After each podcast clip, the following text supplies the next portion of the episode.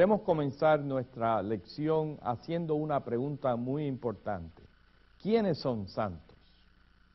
Nuestra cultura latinoamericana está muy expuesta a la tradición católica romana de venerar fervientemente a un cierto número de personajes canonizados por la Iglesia y que reciben el título de santos. En la tradición católica romana, cada día del calendario contiene una lista de estos hombres y mujeres que la Iglesia ha destacado de forma especial. Es interesante destacar que muchos padres latinoamericanos nombran a sus hijos de acuerdo a este santoral eclesiástico, ya sea por honrar su memoria o por conveniencia, ya que cada día dispone de una buena variedad de nombres para seleccionar. En referencia a los santos de la Iglesia, el doctor Martín Lutero expresó su preocupación acerca de la práctica de destacar y canonizar a ciertos individuos de manera especial, ya que esto da la impresión que solamente son santos aquellas personas que la Iglesia declara como tal. En su exposición de Génesis 27, el reformador indica claramente la igualdad de todos los creyentes cuando escribe, tratar de separar a los santos de nosotros, colocándolos a ellos en el cielo y a nosotros en la tierra, es deshonrar la gracia de Dios y reprochar a Cristo. No debo mirar al más humilde de los cristianos con menos respeto que a Pedro y a todos los santos en el cielo. Ningún cristiano posee más gracia que otro, aunque sí pueda eh, tener más dones y tesoros, eh, pero somos iguales. Mi redención costó igual que la de ellos. Compartimos la misma carne y sangre. De estos podemos recibir esperanza y consuelo. De otro modo, convertimos a los santos en ídolos y despreciamos la gracia de Dios. Pero ellos dicen que uno debe honrar a los santos humildemente para así no pensar más de nosotros. Pero cuando se trata de la gracia de Dios, no es cuestión de humildad, sino de orgullo. De lo que eres y tienes como persona, debes ser humilde, porque no eres otra cosa que un saco de gusanos. Pero de la bondad de Cristo no se puede dejar de estar orgulloso y debemos decir, aunque fuera diez veces más sucio de lo que soy, tengo la sangre que me limpia y me santifica. Y el costo para Cristo fue igual cuando redimió a San Pedro que cuando me redimió a mí. Ellos estaban tan hundidos como nosotros, y nosotros hemos sido exaltados de igual manera que ellos han sido exaltados. Por lo tanto, nadie puede disfrutar más que nosotros, aunque sin duda alguna tuvieron una fe más fuerte que nosotros. Pero el precio de su redención y lo que poseen no son mayores. Lutero sin duda alguna reconocía las obras de todos los creyentes como expresiones de la fe que ellos demuestran en Cristo y en su palabra. Su preocupación no estaba en el uso de la palabra santos, sino en el abuso de limitarla a ciertos creyentes como resultado de sus obras meritorias. Podemos agregar que el gran reformador sentía que el uso de la palabra santo había sido usurpado y que como creyentes redimidos por la sangre de Cristo tenemos todo el derecho de ser llamados santos. Ya que la escritura así lo hace repetidamente, en su exposición al primer capítulo de la segunda epístola de San Pedro, el doctor Lutero una vez más declara, la escritura nos llama santos en cuanto vivimos aquí en la tierra, eso es, si creemos. Pero este nombre nos ha sido usurpado por los papistas. Dice que no debemos ser considerados santos, que solamente los santos están en el cielo. Por lo tanto, estamos obligados a reclamar este nombre y este título. Eres santo, pero debes cuidarte de pensar que no eres santo por ti mismo o por tus propios méritos. Eres santo porque tienes la palabra de Dios, porque el cielo es tu herencia, porque eres verdaderamente piadoso y hecho santo por Cristo. Esta debe ser tu confesión si eres cristiano. Sería una desgracia y la peor forma de blasfemar el nombre de Cristo si no le concedemos a su sangre la gloria de lavar nuestros pecados o si no creemos que en ella esta sangre nos santifica. Esta es sin duda la razón por la que como luteranos tenemos un entendimiento claro del uso de la palabra santo y cómo podemos y debemos usarlo de acuerdo a las enseñanzas de la palabra de Dios. Muchas veces oímos decir, no adoramos a los santos, sino que los veneramos.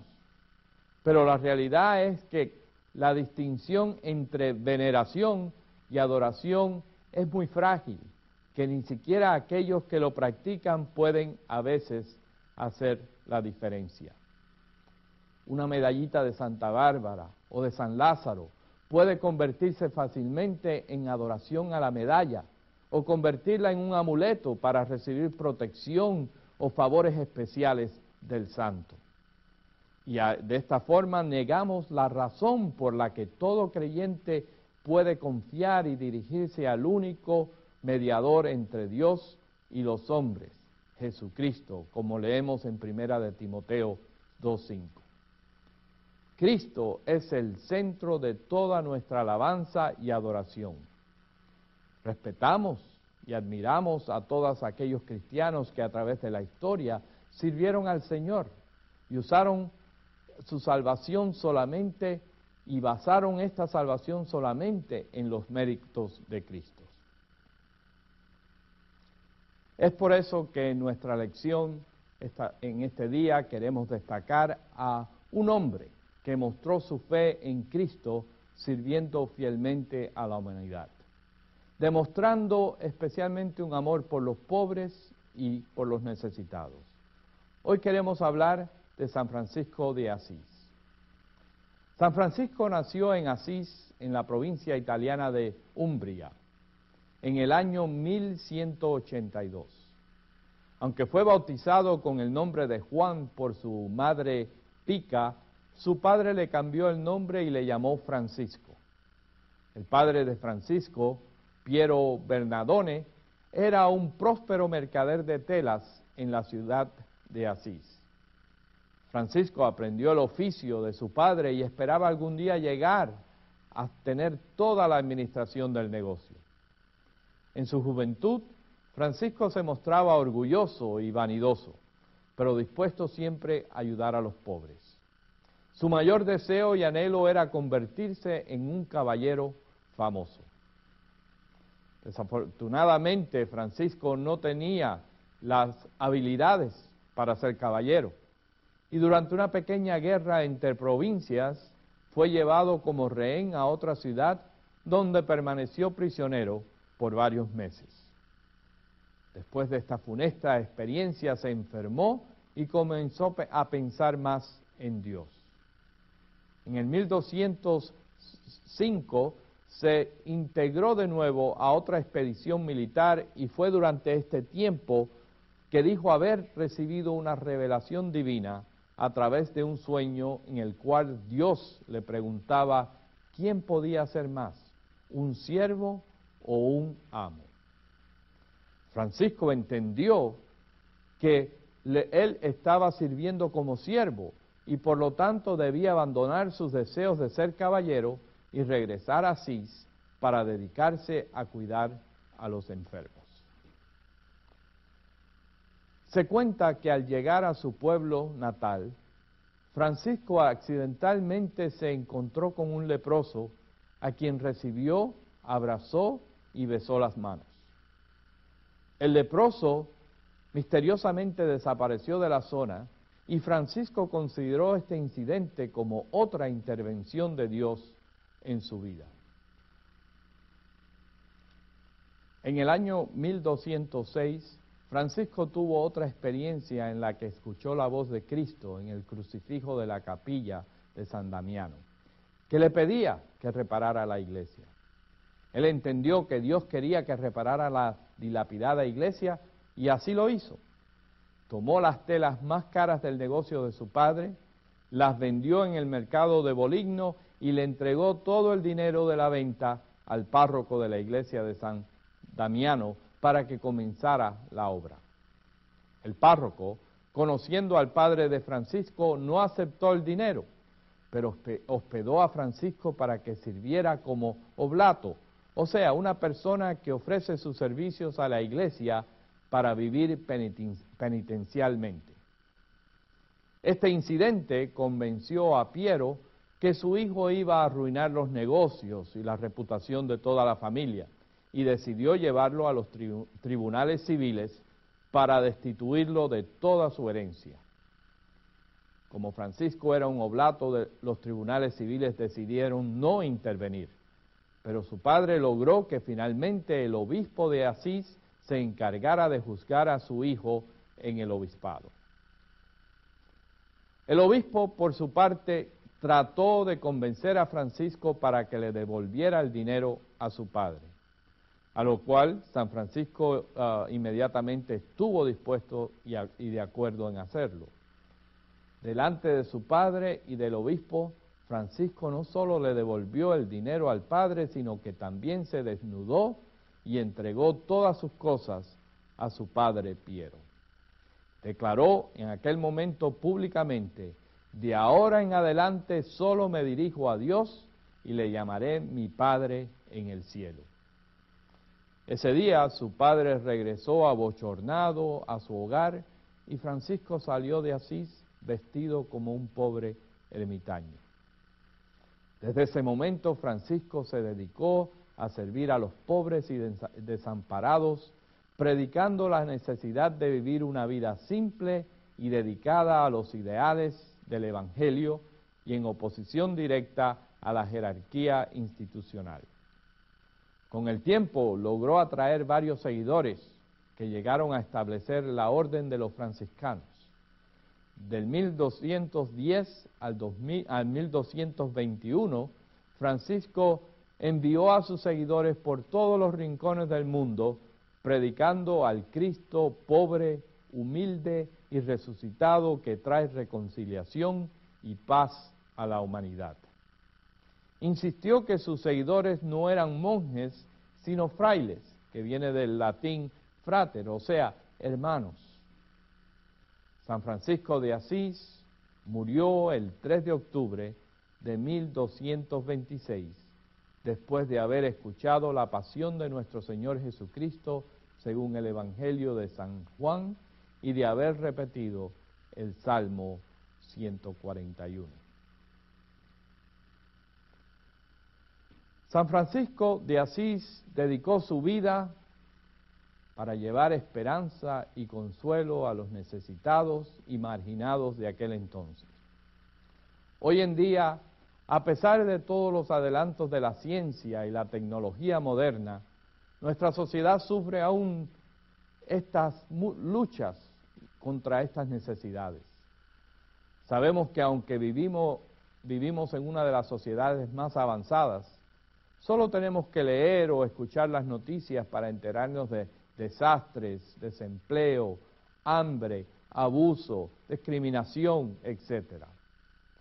Bajo estas condiciones, la Iglesia como cuerpo de Cristo responde con el mismo amor que tuvo San Francisco ante, ante esas situaciones, sabiendo que todo lo que hace lo hace con respuesta, como una respuesta de fe para servir, servir al Señor mismo.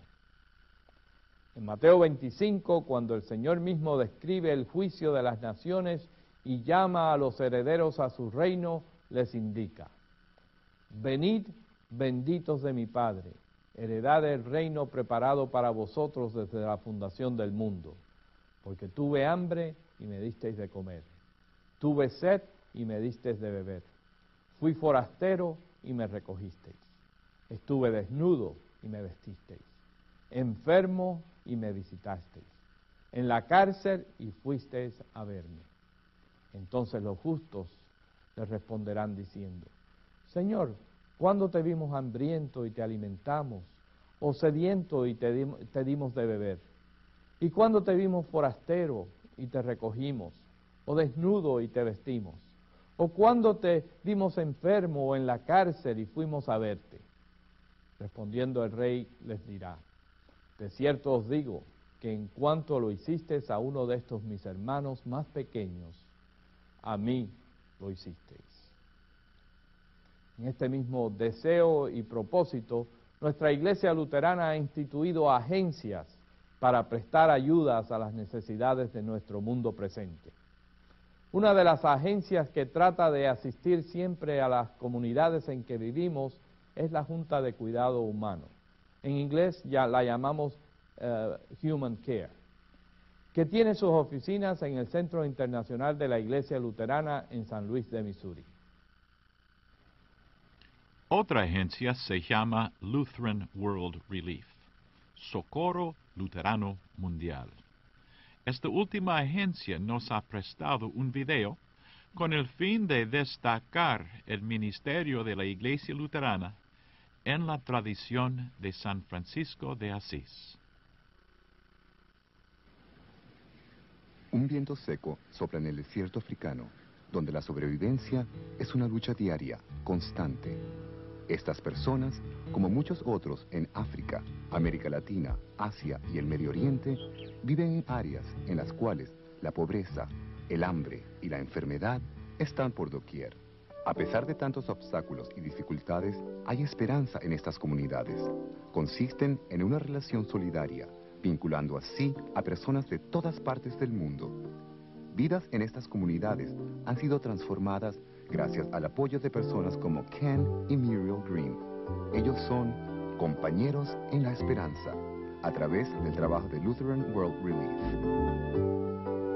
Many of us are, are not really fully aware of the urgent need there is in the world today. Actualmente existen más de 20 millones de personas sufriendo hambre o moribundos por causa del hambre en el corazón de África. Cada día, 40.000 niños mueren por esta condición o enfermedades relacionadas con el hambre. Lutheran World Relief ayuda a cientos de comunidades gracias al apoyo de las congregaciones de la Iglesia Evangélica Luterana en América y la Iglesia Luterana Sínodo de Missouri. LWR continúa respondiendo a situaciones de emergencia, como lo ha hecho por casi medio siglo. LWR también apoya proyectos de desarrollo a largo plazo en estas comunidades.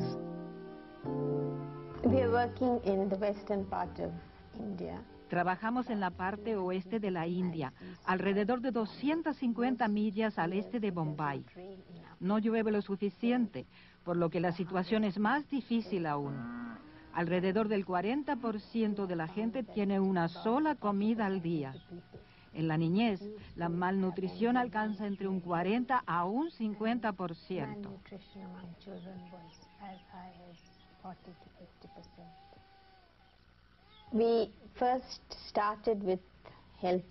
Primero comenzamos con el cuidado hacia la salud y lo comenzamos en solo 30 comunidades pequeñas. Tan pronto hombres y mujeres comienzan a comprender la importancia de su cuidado, ellos mismos colaboran con su ejemplo a las otras pequeñas comunidades. Y así es como este proyecto se ha ampliado hasta 175 comunidades. Realmente hemos aprendido a escuchar cuidadosamente a estas personas, quienes a través de los años han podido sobrevivir en medio de la adversidad y la pobreza, desarrollando medidas prácticas de sobrevivencia. Un 80% del cuidado de la salud es realizada por la gente misma. Lutheran World Relief has supported us in three or four projects. Lutheran World Relief nos ha apoyado en tres o cuatro proyectos. The women. They really provided us funds so that we could Lo más importante ha sido el tener recursos para organizar a las mujeres, compartiendo información educativa a muchas mujeres que se encuentran en grandes desventajas. Ellas han aprendido cómo promover la salud preventiva y lo han enseñado a otras.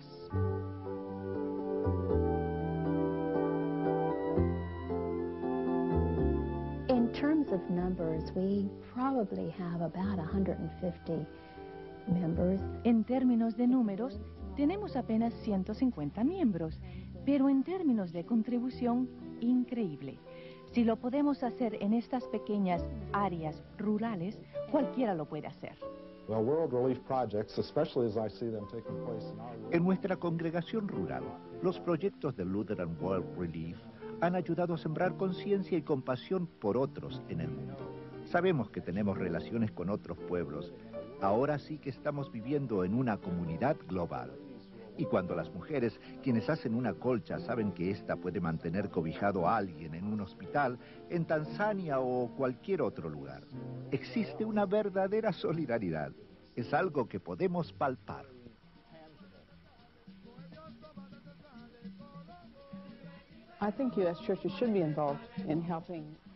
Creo que en Estados Unidos las iglesias debieran envolverse en ayudar a las iglesias de ultramar. Hay necesidades que conmueven una respuesta. Es muy importante tener conciencia de las costumbres, las tradiciones y la cultura. No existen dos comunidades iguales. He aprendido muchísimo de mi propia comunidad. eh, Cosas que no sabía hasta que pasé tiempo en ella. Pasar tiempo en un lugar y escuchar son importantes para comprender las necesidades locales.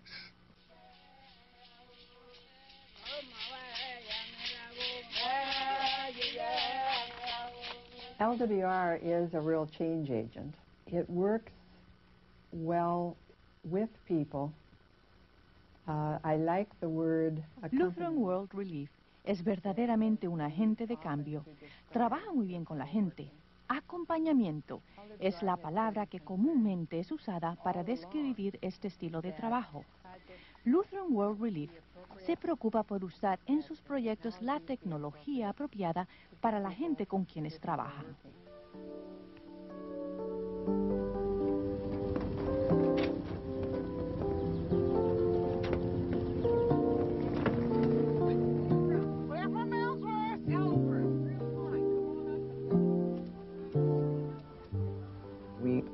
Very much interested in Queremos colaborar con aquellos que no tienen tanto como nosotros.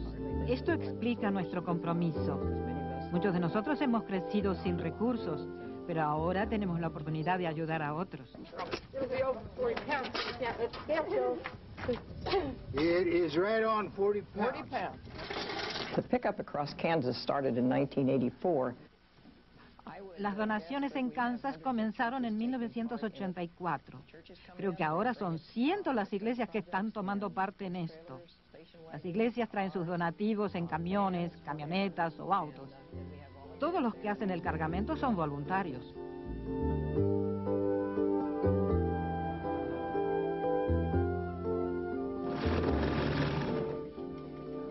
I guess the thing that I like about Lutheran World Relief is they're doing some things that I cannot do, but would like to do. La cosa que me gusta de Lutheran World Relief es que están haciendo cosas que yo no podría hacer aunque quisiera.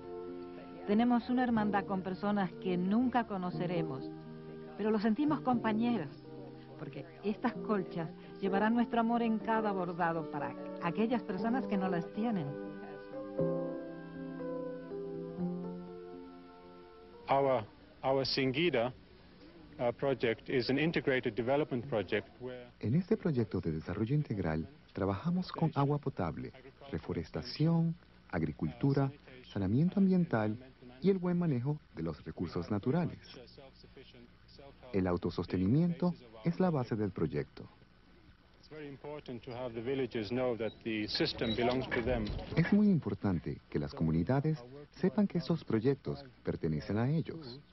Actualmente estamos trabajando en 65 escuelas y cada una está rodeada de 10.000 semillas trasplantadas. El año pasado sembramos 460.000 árboles.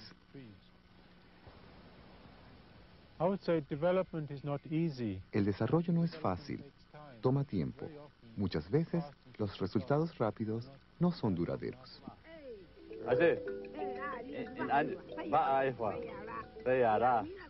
Literally in the Widows Project in Chindigi, when they planted En el proyecto con las viudas, cuando ellas plantan las semillas, esa pequeña semilla se convierte en un gran huerto que sirve no solo a una familia, sino a varias. The widows had some sense of power over their own lives.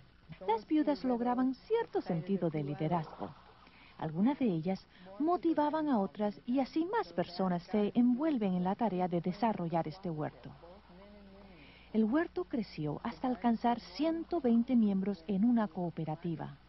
Tanto hombres como mujeres trabajan en él. El huerto alimentó más que a estas familias cuando comenzaron a desarrollar una clase de mercado. Ellos compartieron su aprendizaje con personas en otras comunidades. Lutheran World Relief compartió con ellas una maravillosa manera para excavar pozos. Muchos más huertos resultaron. Un pequeño esfuerzo vino a ser una bendición para muchos.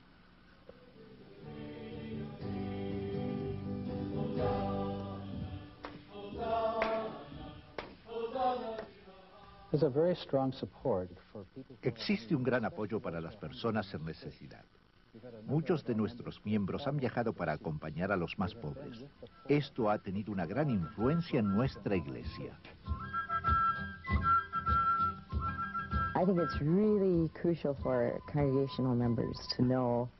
Realmente es muy importante que los miembros de la congregación escuchen de primera fuente las experiencias que dan credibilidad a ellos de lo que realmente está sucediendo con la gente. Debemos entender que cada dólar que usted o yo ponemos en el plato de ofrendas es compartido con otros fondos. Esto hace posible que el socorro, el desarrollo y la educación lleguen a aquellos que padecen hambre en todo el mundo.